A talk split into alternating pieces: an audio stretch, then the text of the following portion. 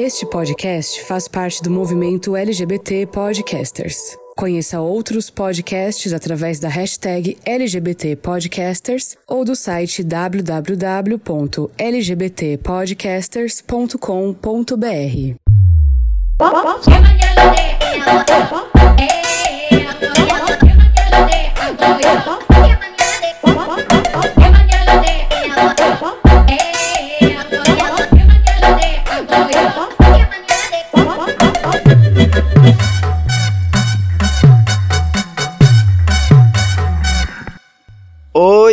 Oi, você tá no Melhores Amigos? Chegamos no episódio 10 do Melhores Amigos e você deve estar se perguntando qual o motivo da minha euforia e não tem motivo algum. Na verdade tem, 10 é 10, né, melhores? 10 é 10, não é 9, não é 11, é 10, é 5 mais 5, é 8 mais 2, é 1000 menos 990. Episódio 10. Esse episódio é o episódio X, porque diz que X em número romano é 10, então é o episódio X. E melhores, daqui a pouco a gente chega no episódio 100, tá? Vida longa, Melhores Amigos, vida longa essa conversa de bar que a gente tem aqui para falar pra caralho, dar risada risada e bater na mesa dizendo até aí tudo bem. E olha, eu quero começar o episódio agradecendo com muito amor a todos os melhores. Muito obrigado pelos streamings, pelas mensagens, pelos compartilhamentos, pelas histórias. Muito obrigado por tudo que vocês falam e fazem. Vocês não fazem ideia das coisas que eu tô preparando, muitas surpresas maravilhosas. O Melhores Amigos tá crescendo, a equipe do Melhores Amigos tá crescendo e não tem volta, amor. Vocês vão ficar passada com os próximos episódios. E eu tô agradecendo falando obrigado, muito obrigado e tal, porque eu tô falando aqui na plataforma plataforma digital, tá? Porque se eu tivesse presencialmente na frente de vocês, eu faria um boquetão em cada um. Com piroca ou sem piroca, ia ser a gargantada da Juninha. E eu espero que vocês tenham transas péssimas, que vocês façam a chuca toda errada, que vocês caguem na roupa do nada só pra render história pra eu contar aqui no Melhores Amigos e consolidar minha carreira no mercado do entretenimento, tá bom? Então, meu pedido de amor é: sejam decadentes e passem muita vergonha. E vamos rir porque chorar tá fácil. E hoje eu vou falar para um caralho. Recado importante: depois do episódio 9, aquele episódio de merda, eu recebi mensagens muito legais. Apesar da gente falar tanta besteira aqui no Melhores, eu recebo mensagens muito carinhosas. E fico muito feliz de ler o que vocês estão pensando, o que vocês estão achando, o que vocês estão sentindo com os episódios. E agradeço muito por isso. Eu achei muito engraçado porque eu recebi muitas mensagens de uma galera falando: Ah, meu amigo quer saber quando sai o novo episódio. A minha amiga quer saber o que, que vai ser o próximo episódio, qual que é o tema. Melhores, o meu Instagram é OLJR, L com H, tá? O Hélio JR. Lá é o saque do Melhores Amigos, é a ouvidoria, é a central do Melhores Amigos. Manda um direct pra mamãe. É melhor do que ficar terceirizando a dúvida, porque vocês começam fazendo telefone sem fio, aí faz a pergunta para um, que faz a pergunta para outro, que faz a pergunta para mim. Aí uma pergunta que começou sendo quando sai o próximo episódio, chega em mim sendo quanto que você cobra para alguém cometer o cu. Ou seja, foi triste. É melhor chegar e me perguntar que eu passo o preço do cu. Quer dizer que eu falo quando sai o próximo episódio. É lá no Instagram que eu divulgo tudo sobre esse podcast. Então vai lá seguir o gay. Quer mandar história sua? Arroba OLJR. Quer tirar dúvida? Arroba OLJR. Quer desabafar? Arroba OLJR. Quer saber do episódio novo? Arroba caramba, JR. Quer mandar nude? Arroba OLJR, manda berinjela. Quer me cancelar porque eu falei mal da igreja católica e de todo o império que ela construiu para manipular, julgar, condenar e controlar grupos de pessoas e enriquecer ao longo de séculos na história da humanidade, além de outras coisas que este meu discursinho raso aqui hoje não é capaz de colocar em pauta e nem questionar, como já diria Regina Rouca, vai-te a merda.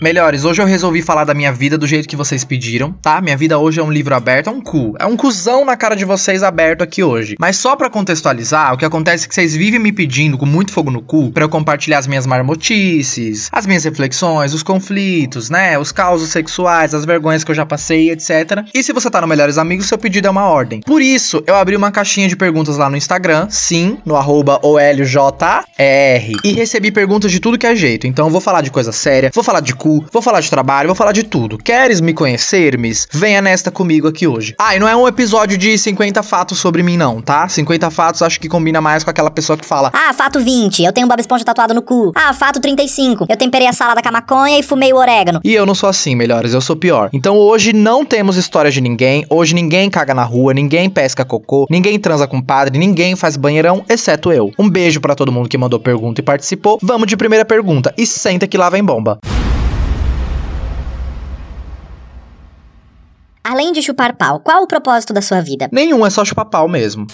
Olha, meu propósito de vida é sim chupar pau, tá? Mas vai além. Eu sou suspeito para falar porque eu sou fã, mas tem uma entrevista da Beyoncé de 2007 que eu amo, que o entrevistador pergunta assim pra ela: Como você gostaria que eu te descrevesse? Daí ela para, pensa e fala: Ah, uma lenda em construção. Daí o cara fica meio intrigado, acho que com a ousadia dela, né, em falar isso, e aí ele pergunta: Uma lenda em construção? Isso é muito grande. E ela fala: Sim, mas eu disse em construção. Eu me identifico com essa ambição porque sonhar baixo e sonhar alto diz que tem o mesmo custo, né? Acho que eu saí de um lugar na minha vida que era de um certo egocentrismo como mecanismo de defesa para esconder as minhas inseguranças e a necessidade que eu tinha de validação, e eu tô indo para um lugar de muita autonomia, de muita confiança e de protagonismo da minha própria vida, sabe? Por enquanto eu tô entre essas duas coisas, num limbo, mas como a Beyoncé em construção. E eu sinceramente não consigo enxergar no mundo real e nem no meu próprio imaginário um ponto na minha carreira ou na minha história lá no futuro para eu olhar e pensar, putz, lá eu vou ter realizado meu propósito de vida. Porque sempre tem além. Eu vou morrer e vou deixar milhares de trabalhos rolando aí mundo afora. É tudo que eu quero, é, é infinito. Mas eu sou artista, eu sou ator, eu comunico, eu reflito, eu questiono, eu intrigo, eu danço, eu produzo, eu roteirizo, eu edito, eu construo. Dentro da arte tem milhões de coisas que eu amo fazer e é tudo que eu sei fazer de melhor. Então meu propósito é sim chupar pau, mas é também trabalhar com tudo que eu mais amo durante a vida inteira e viver financeiramente bem com isso, mudar a realidade de vida de todas as gerações que vêm a partir de mim, na minha família, com o meu trabalho, ser referência também e além disso, nada paga o impacto, né, melhores? A história. Eu acho que nada vai ser mais realizador, nada tem mais a ver com o propósito de vida do que o que você causa no mundo, nas pessoas. É um papo de legado mesmo, eu acho. O que eu faço as pessoas sentirem? O que a força do meu trabalho causa? O que ela move? O que ela transforma em você e no mundo? É um lugar muito poderoso, vem de dentro, vem da alma. E eu sei que parece que eu fumei um baseado e tô falando isso aqui hoje, mas não vai demorar até eu conseguir mostrar para vocês, melhores amigos, do que é que eu tô falando. Vocês vão estar tá comigo. O meu propósito é deixar um legado artístico e uma história que a gente ainda não é capaz de visualizar porque eu não acho que o mundo avançou o suficiente para que a gente possa visualizar esse lugar, sabe? Tá passada a ousadia? Tá aí a trajetória de Beyoncé, né? Quem diria? Eu conheço uns 50 brancos que vão querer pautar ego inflado aqui na minha fala, porque um viado favelado que tem força, audácia e talento assusta mesmo. É como se as pessoas dissessem: Não pode ser normal vir de onde você veio, ser como você é e ainda querer tudo isso. Achar que pode chegar nesse lugar que aparentemente ninguém chegou, né? Isso é ego, é soberba, é prepotência, é muita pretensão, é falta de terapia, né? Mas é que tem uma galera aí bem acostumada com a penca de artista e de pessoas de talento e capacidade bem mediana que só são brancas. Fazem, pensam, falam e se comportam tudo igualzinho, muda só o nome, mas é tudo cru igual, tá? Para mim não rola melhores. O lugar que eu mereço e os trabalhos que eu sonho em fazer não tem anemia. A gata aqui tem vitalidade, eu tenho ferro no sangue. E vamos que vamos, caralho. Ainda não tenho como dar um nome para esse propósito ou pro lugar que eu vou ou para as realizações que eu quero fazer, mas eu sei que é grande e que tá vindo. Enfim, falei sério demais, né? Vamos falar de cu agora. Agora vamos falar de cu. Mandaram essa dúvida aqui para mim hoje. Dei o cu, o boy gozou dentro, achei que tinha absorvido. Soltei um punzinho e escorreu tudo. Meu amor, mas você tem um cu, não é um buraco negro. Tá, não é um chumaço de algodão. Achou que tinha absorvido? Senhora, o cu não vai ficar mastigando nada lá dentro, não. Tá bom? Deu a cota do cu, ele joga para fora, melhores. Não existe cu absorvente aqui hoje. É jogar muita responsabilidade, muita função para cima de um cu. Olha, vocês esses melhores amigos, vocês maltratam muito o cu de vocês. Eu já vi muita história de cu aqui, vocês maltratam o cu de vocês. Vocês não têm dó de um simples cu de um humilde e simplório cu, que é apenas um cu, que não quer ser incomodado, ele quer apenas cumprir a função dele de ser um portal para expulsar do teu corpo aquilo que você colocou, tanto pela boca, tanto pelo próprio coitado do cu. O cu quer te ajudar. E o que é que você faz com essa ajuda que o seu próprio cu te oferece? Você enfia no coitado do cu. Você enfia no coitado do seu cu novamente, percebe? Caramba, melhores, você maltrata seu cu. Próxima. Faria homenagem? Não só faria como farei, melhores. Outro dia eu tava num aplicativo de encontros e relacionamento. Daí me chama um gay. A gente conversando normalmente, papo vai, papo vem. Mas ele era um macho tarado, assim, sabe? Safado mesmo. Conversou ali meia hora na paz. Depois já tava falando coisas que eu, pela minha índole cristã, não posso falar aqui hoje no Melhores Amigos.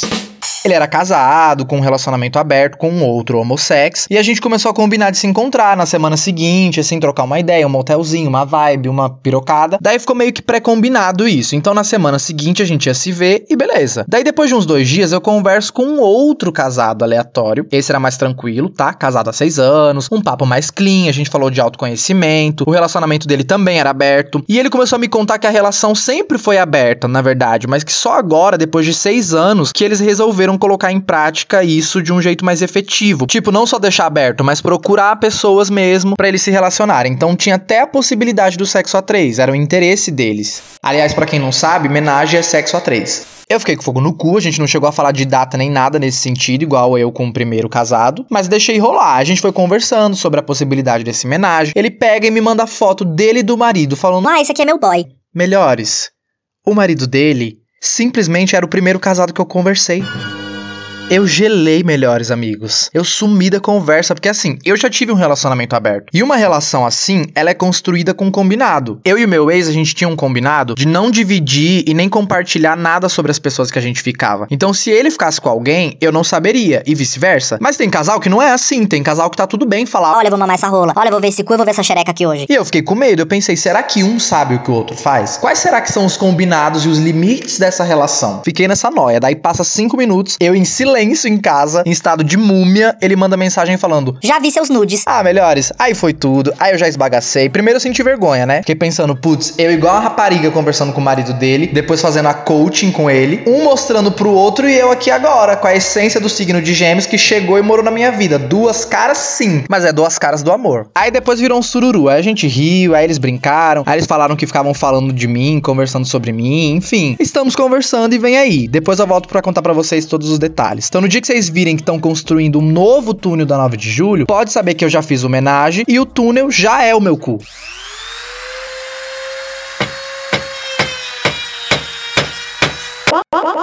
Top 5 de brinquedos sexuais mais legais. Para quem tem xereca, eu sei que existem zilhões de produtos maravilhosos nas sex shops por aí. A gente que tem pau só vende um negócio de colocar no cu. Eu só usei três brinquedos até hoje. De brinquedo mesmo foram três. Eu já usei aqueles óleos lubrificantes. A primeira vez, aliás, que eu fui no motel com meu ex, eu usei um de menta que ardeu meu cu. Eu passei a madrugada toda na hidro com o cu ardendo. Mas de brinquedo mesmo, primeiro, número um, vem o masturbador, que é tipo um tubo, que vem um cu de silicone. Vem um silicone em formato de cu. Pra você passar um lubrificante e enfiar a piroca ali. Esse é ótimo, que eu usei a primeira vez, gozei e tive uma crise de riso. Melhores, fiquei meia hora rindo sozinho, sem motivo nenhum, segurando o cu de mentira na mão. Depois vem o bullet.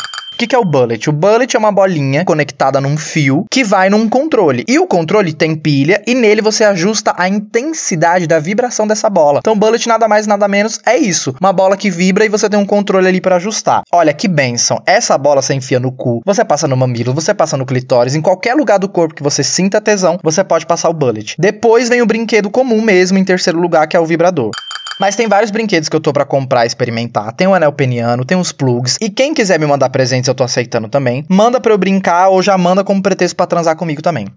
Não é uma pergunta, mas conta mais casos, tipo aquele seu do metrô. O do metrô, pra quem não sabe, tá lá no primeiro episódio do Melhores, eu contando da minha primeira vez, que foi quando eu transei numa casa que tinha uma janela enorme com vista pro metrô e todo mundo viu meu cu. Outros podcasts. Pesquei o cocôzinho.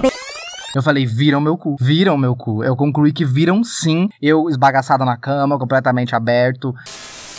Agora tem um caos muito bom de quando eu fiz um. Ah, um boquetão. Fiz um boquetão bêbado dentro do ônibus. Crianças, jovens, adultos, pessoas normais e seres humanos, não repitam isso em casa, tá? Eu não sou exemplo para ninguém. Aliás, em minha defesa, desde já, não foi para realizar fetiche, não, tá? Nem foi na frente de ninguém, nem foi com um desconhecido aleatório. Então não pensem que eu questionei a prática do banheirão e as consequências dela nos outros episódios. E hoje tô aqui celebrando o boquetão do busão, tá? Não é isso, não. O que acontece é que eu tive três dates com um boy aleatório, paranaense um maconheiro doido. Ele tava em São Paulo, daí eu fui mostrar o centro para ele, né? Paulista, Augusta, Praça Roosevelt. A gente bebia um vinho, ficava decadente, se pegava e ia cada um pra sua casa. Mas se eu já tenho um fogo no cu, quando eu bebo e tô querendo pegar alguém, eu já estou pegando alguém, entra três entidades no meu corpo, eu começo a gargalhar igual uma pomba gira e quero tirar a roupa no meio da rua. Na primeira vez que a gente saiu, a gente fez uma pegação de beijo. Foi uma coisa meio matinê, sabe? Beijo, passando a mão nas rolas e só. Na segunda vez, a gente foi parar no Parque Ibirapuera, escureceu, eu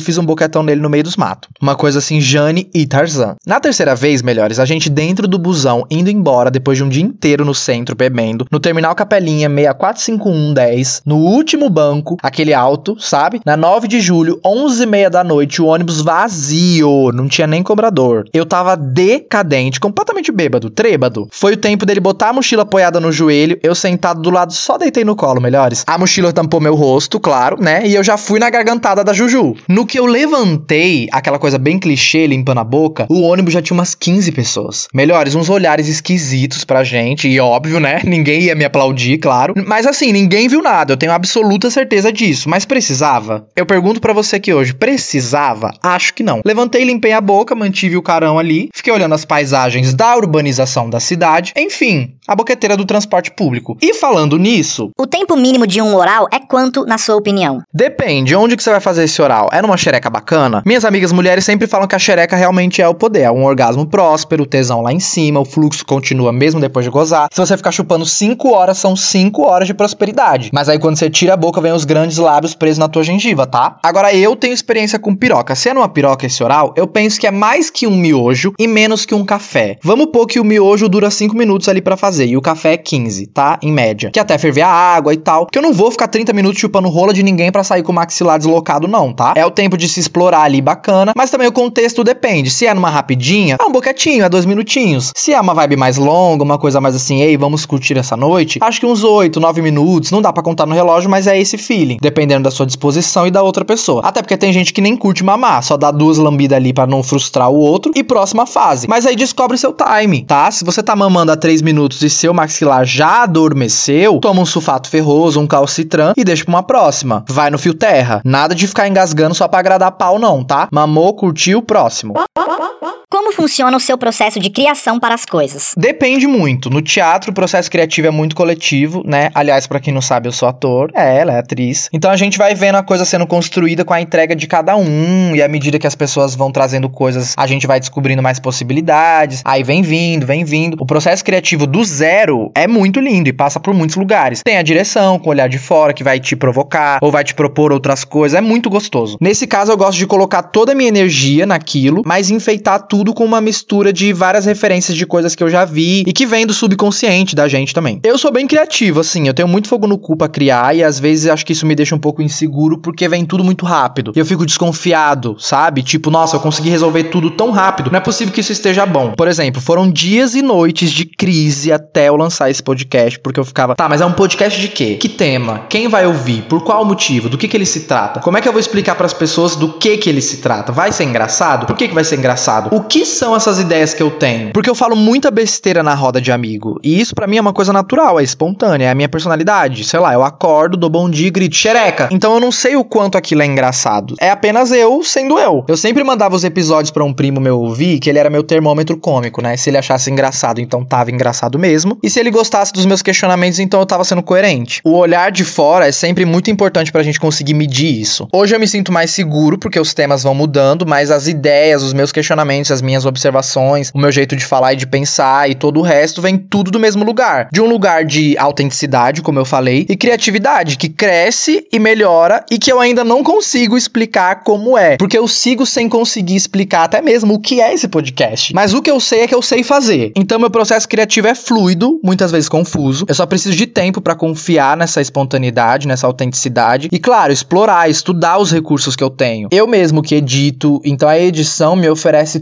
toda uma camada que deixa muito mais lapidada essa espontaneidade, que veio antes de tudo de um roteiro, um roteiro autêntico e sem filtro que eu escrevo e já vou ouvindo mentalmente o resultado final do episódio, mas ainda assim um roteiro pensado e construído. Raríssimas vezes, aliás, eu dei risada de alguma ideia que eu tive ou de alguma coisa que eu pensei, mas ao mesmo tempo se eu não colocar aquela ideia para fora, eu não durmo. Tem um negócio dentro de mim, uma entidade que adoece se eu não falar, se eu não colocar no mundo, mesmo com medo e mesmo desconfiado, fica ali uma cócega. O meu terapeuta e muitas outras pessoas já me disseram muito sobre a relação de filho, sabe? Um processo criativo, independente do nível, é parir um filho. A gente tem projeções antes de nascer, pensa como é que vai ser, depois vê a coisa amadurecer de outra forma quando já saiu de você, que não é aquilo que eu pensei antes que seria. Daí a gente respeita o tempo de crescimento, vai cultivando, vai cuidando daquilo, entendendo o que que pede, vê a coisa se transformar e tomar outras proporções. Eu que sou imediatista, eu aprendo a não exigir muito desse filho, uma maturidade e nem a resposta final de algo. Porque, por exemplo, podcast não é um produto final. Eu tô vendo o que ele tá se tornando. E essa maturidade e até mesmo definir o que ele é vem com o tempo. A resposta final nunca vai existir, né? Foi o que eu falei no começo. A gente morre e o legado fica aí ecoando no mundo. E só nessa resposta eu já fumei quatro baseados. Pra você, qual a parte mais legal de fazer teatro? Como eu já tava falando, é o processo criativo mesmo, que é um mergulho maravilhoso. Eu fico fascinado vendo um diretor apresentar a proposta, como vai ser, guiando a construção cênica, o estudo profundo naquele universo, o motivo de cada coisa, os atores e as atrizes trazendo as potências deles, as coisas que a gente descobre dentro da gente no processo criativo, a importância de manifestar aquilo para reflexão e transformação das pessoas, mesmo que uma transformação mínima ou só pelo entretenimento mesmo, a quantidade de pessoas envolvidas. O teatro é muito glamorizado, né? A atuação em si é glamorizada, mas é tudo uma grande engrenagem e não se resume ao ator, nem ao texto, nem ao diretor. Então são muitas partes legais. A criação primeiro, o resultado final depois e por último e também mega importante é a recepção do público. Eu amo ver como aquilo atravessa quem vê, como que você se sente e o que que aquilo te causa. A mudança que pode vir depois daquela experiência de ter ido no teatro. E as trocas, as relações que a gente cria também são muito lindas. Eu me divirto. Outro dia eu tava no camarim, daí uma amiga minha passando um produto no rosto antes de passar maquiagem e o rosto dela ficando todo vermelho. Eu falei: Amiga, o que, que rolou que esse negócio tá te deixando toda vermelha? Daí ela, Ah, é assim mesmo. Sempre que eu passo fica assim, é de boa. daí uma outra amiga minha viu e falou: Mas isso não é alergia, não? E ela, Não, é assim mesmo, tá super tranquilo. E a gente abismado, a cara dela ficando tomate. Aí minha amiga perguntou: Você sente alguma coisa quando você passa esse produto e fica vermelho assim? Aí ela, Sim, minha cara formiga inteirinha.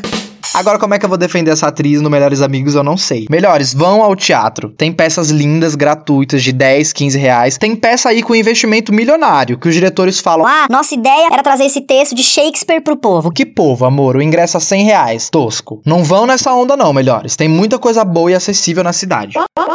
Já pensou em fazer stand-up? Já, já pensei. Será que vem aí? É que eu sou um gay espalhafatoso, né? Então a minha idealização de stand-up é com música, dança, história, tem cena gravada que vai projetar, é um show, um show de gay mesmo. É um Melhores Amigos presencial com pataquadas e firulas. Vocês vão me assistir, melhores? Eu vou montar esse espetáculo. Quem for ouvinte dos Melhores Amigos desde os primórdios vai ganhar um boquetão na coxia. Se inspira em alguém ou algum podcast pra trazer suas pautas? Podcasts não. Pra eu ser bem sincero com vocês aqui hoje revelar um segredo, melhores, eu não escuto podcast. Vocês acreditam? Eu escuto o meu porque senão eu fico com Deus, né? Mas eu não escuto, é raro. Tem vários que eu vejo com temas mega interessantes, daí tem tipo uma hora e vinte de duração. Eu quero morrer. Não consigo. Mas claro que algumas pessoas me inspiram muito. Tata Werneck, pela energia cômica, essa coisa apresentadora e toda a dinâmica e a estética meio programa de TV, eu amo. Bianca Della Fence, quando eu penso na carreira profissional com pluralidade. E a irmã Dulce, nessa postura minha, beata, que eu tenho tá bom? As pautas, os assuntos, as discussões vêm de coisas que me atravessam mesmo, coisas cotidianas que eu fico engasgado e inquieto, querendo dizer e questionar. Qual foi o melhor date que você já teve? Foi histórico. O dia em que eu fui parar no cinemão.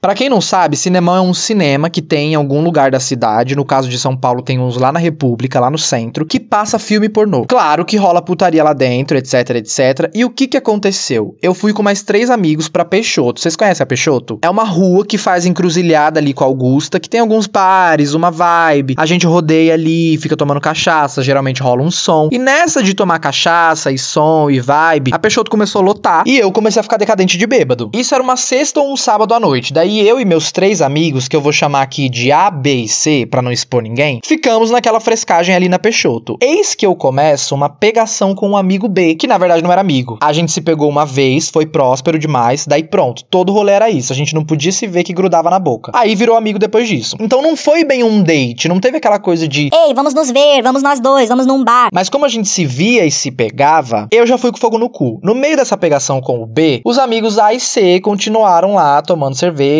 conversando, socializando, e a gente decidiu descer pra República andando pra comer. A gente não foi assaltado porque acho que eu tava com a entidade encostada no corpo. Chegamos no McDonald's 24 horas da República. Do lado desse McDonald's tinha o quê? O Cinemão, que é só uma porta preta escrito Cine 24 horas em neon. Fica a dica pra quem quiser. Alguém que também tava decadente tanto quanto eu teve a brilhante ideia de entrar nesse cinema. Eram uns 16 reais e até hoje eu juro que eu não entendi por que raios os meus amigos pensaram que seria bacana no meio meio das três da manhã de um fim de semana, entrar no cinemão pornô. E não era pornô gay, não era um ambiente gay. Pelo menos esse cinema e essa sala que a gente entrou não era. Melhores, no que a gente entra, eu trêbado, só escuto gemidão na sala do cinema, a xereca gigante na tela, a sala era horrível. Claro que tava tudo escuro, mas eu percebi que a sala era horrível. Um monte de gente sentada, a galera se pegando, gente bêbada, enfim, bizarrices. Eu, muito bêbado com os meninos, a gente resolveu o quê? Sentar. Eu fui com o macho sentar no canto e os meninos sumiram. Os amigos A e C sumiram. Ou eu tava tão bêbado que não vi pra onde eles foram. Pra vocês terem uma ideia da decadência dessa sala, quando eu fui sentar na cadeira, eu caí. Porque não tinha almofadinha, não tinha um assento, não tinha lugar pra pôr a bunda. Era só a estrutura de ferro sem a parte de sentar. Daí eu sentei no colo do macho, a gente se pegando freneticamente, uma grande movimentação naquela sala escura e imunda. A xereca mutante na tela do cinema, a mulher gritando, gemendo, eu chupando a língua, daí pega na piroca ali. De repente, surgem meus amigos A e C novamente chamando a gente para ir embora. Eu falei: Gente, o que que rolou? Eu tava vivenciando uma experiência bacana aqui. Quando a gente saiu, eu ainda sem entender nada do que tinha acontecido, a gente decidiu de verdade ir comer no McDonald's. Daí chega no caixa, eu penso no que vou comer e cadê a minha carteira?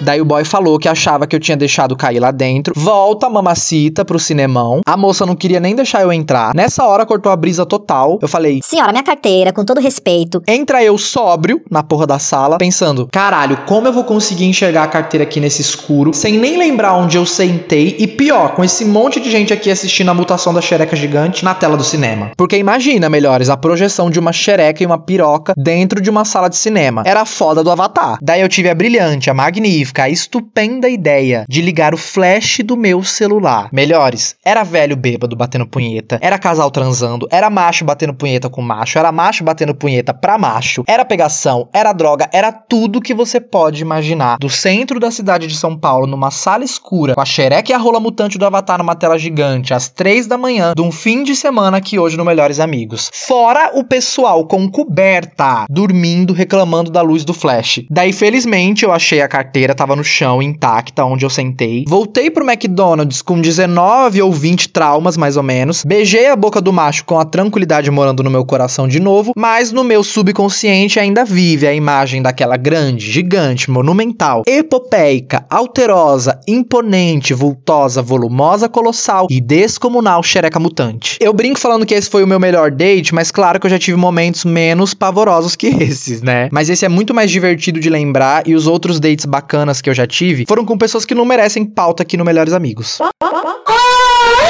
Prós e contras de ser muito geminiana como és. Melhores, para quem não sabe, eu sou geminiano, tá? Ascendente em leão, me deixem em paz. Os prós, a comunicação da gata, né? Fala pra caralho, mas fala com prosperidade. Tem uma astróloga que fala que a gente nasce com aquele signo para aprender com ele. Ou seja, pessoas de aquário, que é um signo de muita expansão e quebra de padrões, ruptura de padrões, geralmente nasce ou numa família ou numa realidade conservadora, e o signo provoca a pessoa para trabalhar a energia dele, que é de expansão e de rompimento do conservadorismo. Eu gosto dessa ideia porque eu sinto que eu sigo o que eu preciso seguir quando eu falo, quando eu comunico, porque gêmeos é isso, né? Seja no teatro, no podcast, em qualquer lugar. Então a possibilidade de falar, de verbalizar, de questionar, de responder, enfim, toda forma de comunicação, a curiosidade, a vontade de aprender, o dinamismo, eu amo. A rapidez para pensar, a criatividade, o intelectual, o senso de humor, sabe? Tudo isso é gêmeos. Tudo isso é pró. E os contras, bom, primeiro que tem uma galera com um papo bem raso de astrologia, que odeia geminiano simplesmente porque todo mundo odeia geminiano. Nunca teve uma troca, um azar, um conflito com gêmeos, mas vamos escolher esse signo aqui para odiar, que geralmente é uma galera que sofre de dependência emocional e que fala isso porque geminiano não fica fazendo joguinho e nem dando espaço pros dilemas melancólicos dessa gente que fica buscando validação amorosa o tempo inteiro no outro. Gêmeos é desapegado mesmo. Aí a pessoa que se apega e que tem a dependência emocional quer culpabilizar o signo do outro porque ela não tá resolvida com ela. E o segundo contra é a dúvida, né? Eu sou indeciso demais, eu questiono tudo que eu penso. Nada vem fechadinho, quadradinho, redondinho, nada vem certinho. Tudo que eu vejo tem muitos lados e essa possibilidade de ter muitos pontos de vista sobre uma coisa só, eu surto. Aí tomar a decisão então acabou pra mim, né?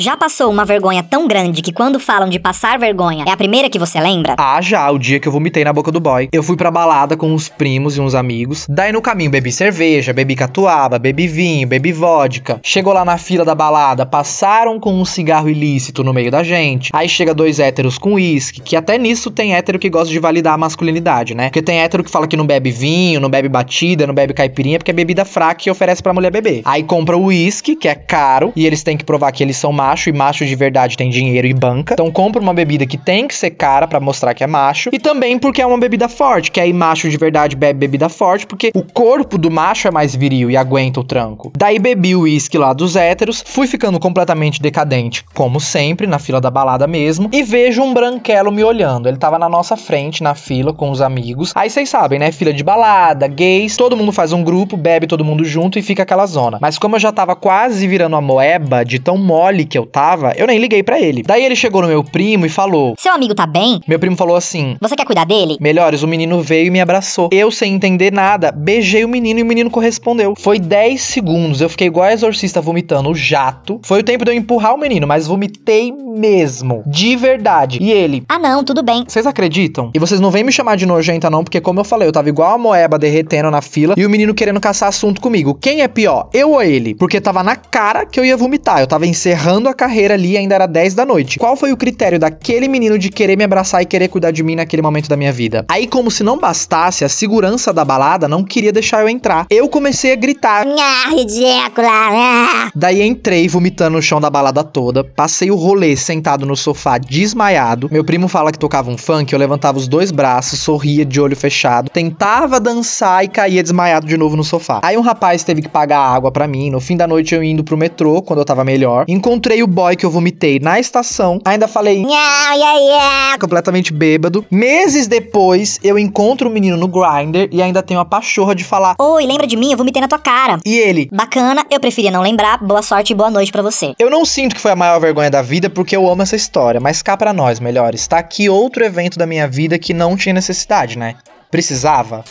Como falar pra um amigo que ele não é meu melhor amigo quando ele perguntar? Você chega nele e fala assim: Brother, acabou pra você. Você é tosco. Eu segui em frente, ok? I moved on, tá? I moved on, ok? Em inglês, eu segui em frente. I moved on completely aqui hoje. Eu nunca passei por uma situação assim, então não sei ao certo o que falar. Mas melhores, eu tenho 24 anos. Acho que esse negócio de eleger um lugar, um status desse tipo pra alguém na minha vida com exclusividade não cabe. Porque eu cultivo várias relações de amizade que atendem diferentes necessidades minhas, com diferentes trocas. E que eu ofereço também pros outros envolvidos nessas relações algo que também faz sentido pra eles. E por isso temos aqui uma relação de amizade estabelecida, senão não teríamos. Acho que você pode tentar entender que lugar que ele ocupa na sua vida, sem culpa mesmo. Não ser o melhor amigo não significa ser o pior inimigo. A gente às vezes é muito 8 e 80, sendo que entre 8 e 80 existem 72 possibilidades. Eu acho que você precisa entender que amigo que ele é pra você e perguntar isso pra ele também. Porque se você não considera ele como melhor amigo ou como um amigo muito íntimo, sei lá, você não vai depositar tanta energia nessa relação ou não vai valorizar a relação na mesma proporção que ele. Logo, se você não coloca tanta energia naquilo e ainda assim ele te considera a melhor amiga dele ou uma super amiga, seja lá o que for, ele vai valorizar muito mais a relação e vai estar muito mais ali do que você. Então talvez ele deva parar e perceber que não tem tanta reciprocidade ali, e aí é ele quem precisa se mancar que toda relação tem que ser uma via de mão dupla. É melhor ele poupar essa energia e se conectar com pessoas que tenham mais sinergia com ele nesse sentido. Eu penso que você também pode flexibilizar o rolê e perceber que talvez ele esteja ali sim no hall dos seus melhores amigos para alguma coisa ou para outra. Eu, por exemplo, tenho amigos que eu só encontro nos rolês assim, e são os melhores rolês, porque alguns amigos que eu considero melhores amigos em outros momentos da vida não são amigos de rolê. E tá tudo bem, e os amigos do rolê são os melhores amigos possíveis do rolê. Ninguém vai atender sozinho todas as nossas necessidades de 0 a 100 numa relação de amizade. Ninguém tem esse papel na real. E nem você e nem eu. Então talvez ele seja seu melhor amigo, mas não do jeito que você idealiza que deve ser um melhor amigo. Ou talvez ele deve esperar menos da relação de vocês. E aí é esperado que a gente tenha maturidade pra entender que tudo bem chegar numa fase da vida em que a gente se desidentifica. O respeito e o carinho continuam, sabe?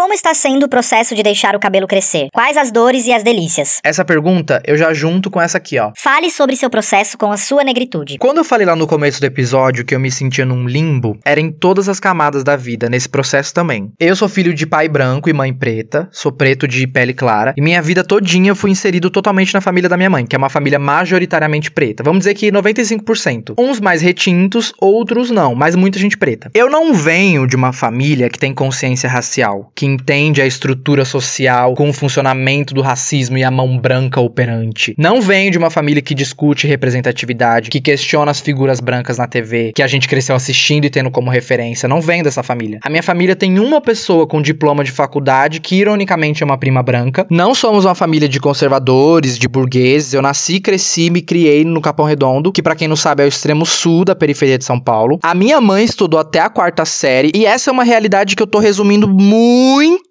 E que não é falada, não é vista, não é pautada, não é considerada e nem respeitada por uma grandíssima parte desse pessoal de 20, 40 anos, branco, progressista, classe média, que mora nas regiões centrais da cidade de São Paulo, ou pelo menos mais afastados da periferia, esse pessoal que tudo que faz pela luta antirracista é compartilhar posts no stories do Instagram, esse pessoal que acha que a legalização da maconha deve acontecer pelo simples fato de que é bacana ter mais acesso à maconha natural sem nem sequer sonhar, questionar questionar ou enxergar a realidade de meninas e meninos, muitas vezes menores de idade, que trabalham em biqueiras, pontos de venda de droga nas favelas para ajudar a família. Como eu vi outro dia aqui na frente de casa, uma pessoa que estava trabalhando e falou que conseguiu 600 reais em uma semana para ajudar a avó com as contas de casa. Eu não quero entrar nessa discussão da legalização da maconha, porque tem uma profundidade que vai muito além de qualquer coisa que eu tô falando aqui, mas é que meu processo em relação à consciência racial, o entendimento e empoderamento da minha negritude, tudo que se desenrola a partir disso, disso me afasta, ainda bem, e me desidentifica dessas pessoas e desse universo. Que, como diria a senhorita Bira do algoritmo da imagem, é só masturbação. Por quê? Uma galera branca repetindo as mesmas coisas para as mesmas pessoas de sempre, falando e andando em círculos, repetindo para a mesma bolha os conhecimentos que já chegariam ali de qualquer forma, porque só ficam ali mesmo. Enquanto mulheres trans e travestis pretas se prostituem por alimento no centro da cidade de São Paulo. Vocês entendem? Então esse discurso dessa galera é masturbação. É você fazendo e falando a mesma coisa de sempre, só ali no seu mundinho, só ali no seu redor, só ali para você mesmo, enquanto um monte de desgraça real tá acontecendo. O Bolsonaro é machista e o seu pai também é. Ele não fala nada diferente do seu pai, nada diferente do seu tio, nada diferente do que o seu irmão fala. E isso não vai mudar com uma performance na Paulista, com instrumentos musicais, flores e guarda-chuvas escrito Lula no chão, como eu vi na eleição de 2018. Eu, inclusive, não tenho mais usado o Instagram porque isso é tudo que eu vejo. E tem coisas reais acontecendo no mundo. Eu tô me descolando bastante de muitos amigos brancos porque é tudo o que eu vejo. Mesmo mantendo uma relação de muito amor e troca com eles, eu sinto que eu tô me descolando e me descolando de muitos lugares que eu frequentava pelos mesmos motivos, porque tudo que eu vejo é punheta e siririca progressista. E aí o meu processo me levou a ficar mais em silêncio, mais nesse limbo, para que eu pudesse valorizar e me movimentar no sentido de coisas concretas, sabe? De mudanças efetivas no mundo real e menos quebração de tabu. Daí vem feministas brancas, pessoas LGBTs brancas, que as pautas, as discussões, as movimentações e os protestos não são para mulheres que têm a aparência da minha mãe e das minhas tias, ou que estão em realidades mais graves ou parecidas com as realidades dessas mulheres da minha família. Não são para os meninos gays que se parecem comigo e nem para as pessoas trans que essas pessoas brancas sequer convivem e veem. Daí eu percebi na terapia que eu passei muito tempo da minha vida sendo a fada sensata, a coaching, a psicóloga ou a palhaça do circo da maioria dos meus amigos, todos brancos, tá? Eu fui muito o coadjuvante dos filmes que ajuda a protagonista na jornada, entende? Então todas as minhas referências eram brancas. O que eu considerava bonito ou feio, bom ou ruim, badalado ou pacato, sensato ou insano, próspero ou escasso, tudo isso era medido com a régua de pessoas que não são como eu, não vêm de onde eu vim, não pensam como eu penso, não passam pelo que eu passo, não passaram pelo que eu passei, não falam do que eu falo, não querem o que eu quero, não vão para onde eu vou, não moram como eu moro, não comem como eu como, não têm as mesmas feridas que eu tenho e não olham para mim. Para os meus amigos brancos, eu era branco. E não porque eles falavam isso, mas a relação que a gente tinha era essa. O gay inteligente que fala muito bem e sabe se comportar perto dos nossos pais conservadores que tratam a gente, filhos de quase 25 anos, como se ainda tivéssemos 15. Vocês entendem? E isso é 1% do rolê. Eu servi muito tempo esse conceito de amigo, amigo sensato que apoia, que ensina, que auxilia, que entende, que explica. Já frequentei várias baladas e festas muito nojentas que eu saía com vontade de chorar por me sentir tão longe de tudo aquilo que eu via lá e que os meus amigos tanto valorizavam,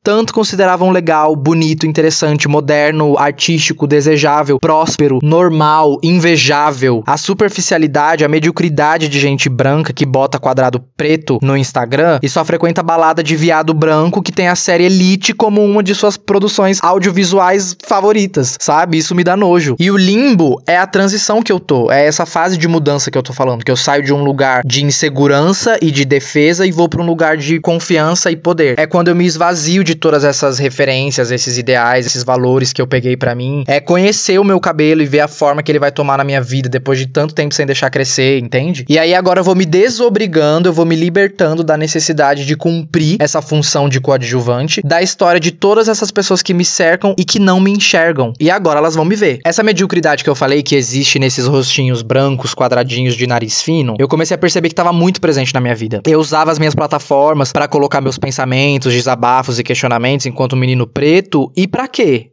Para eles, para quem? Como é que eu quero ver uma mudança no mundo, sendo que no meu mundo, tudo que eu vejo e as pessoas para quem eu falo e as pessoas com as quais eu convivo são brancas, de índole, beleza, talento, discurso e postura bem questionáveis e medianas. Por isso eu falo que esse processo acontece ainda num limbo. Eu gosto dessa palavra. Eu não me sinto conectado, alinhado, envolvido por lugares, pessoas, referências, valores pretos, ideias, filosofias pretas, estudos e prazeres pretos, mas é para lá que eu vou. Não dá para matematizar esse caminho, mas ele tá acontecendo. Tô deixando meu cabelo crescer, tô estudando o idioma que os egípcios antigos usavam, que se chama Meduneter, tá? Não é hieróglifos. Hieróglifos é o nome dado pelos historiadores europeus. Logo, o nome verdadeiro do idioma não é hieróglifos. Os egípcios antigos não chamavam o idioma deles dessa maneira. Tô tentando encontrar mais possibilidades de não me machucar e não me violentar, insistindo nessas relações e nem conviver somente no mundo delas, que é o mundo dessas pessoas, para que eu tenha mais autonomia, mais protagonismo, mais domínio, mais poder da minha própria vida, da minha própria história mesmo. Que vai além e é muito mais potente do que essas mãozinhas brancas podem tocar, vocês entendem? Os gays brancos especificamente, que querem tanto enxergar a realidade além da bolha LGBT dele, ou melhor, GGG deles, não conseguem ir mais do que 330 metros de distância no grinder. Eu não sei mais quais são as minhas prioridades, mas eu já sei que não são essas. E o poder que eu começo a sentir com essas percepções encerra a carreira melhores. E sobre o meu cabelo, é um processo de amor, de ódio, de tapas e beijos e puxão de cabelo. São milhões e milhões de produtos e eu tenho uma noia, né? De que eu preciso conhecer e ter propriedade para falar de cada produto. Eu tenho esse apego, tá? Então eu sofro porque existem milhões de produtos para descobrir, para experimentar. Eu comecei a usar shampoo e cremes específicos só em junho. Não tem muito tempo. Fora que fica a dúvida constante, tipo, meu cabelo só vai ficar assim ou pode ficar ainda melhor? Como? Com qual produto? Mas eu amo todas as fotos que eu tiro, eu amo essa aparência que eu tenho agora de cabelo grande. Parece que eu tô mais sexy, mais inteligente, mais alegre, sabe? Mais seguro, mais bonito e mais cabeludo, não é melhores? Mais cabeludo no caso. E tomara que tudo isso daqui sirva como um registro num diário que mais para frente eu vou poder acessar e ver o quanto eu avancei, o quanto eu cresci, o quanto eu evoluí, onde eu estava, onde eu tô e para onde é que eu tô indo. Jornadas, melhores, jornadas. Sala online, mande os mimos.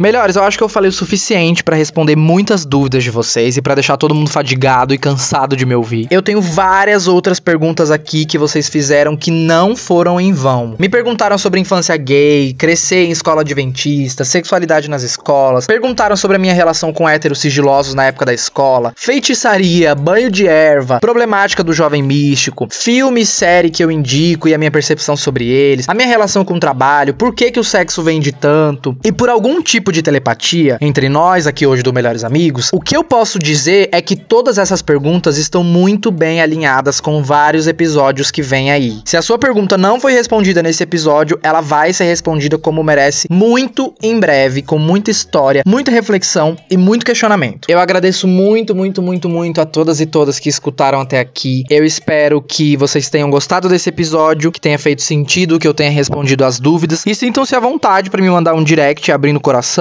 mandando mais perguntas, críticas, elogios, nudes, dúvidas e também para pedir meu pix caso queiram. Mandem suas histórias. Muito, muito, muito, muito obrigado. Me sigam no arroba OLJR. Manda esse episódio no grupo da família. Manda no grupo do trabalho. E claro, manda pra sua avó, tá?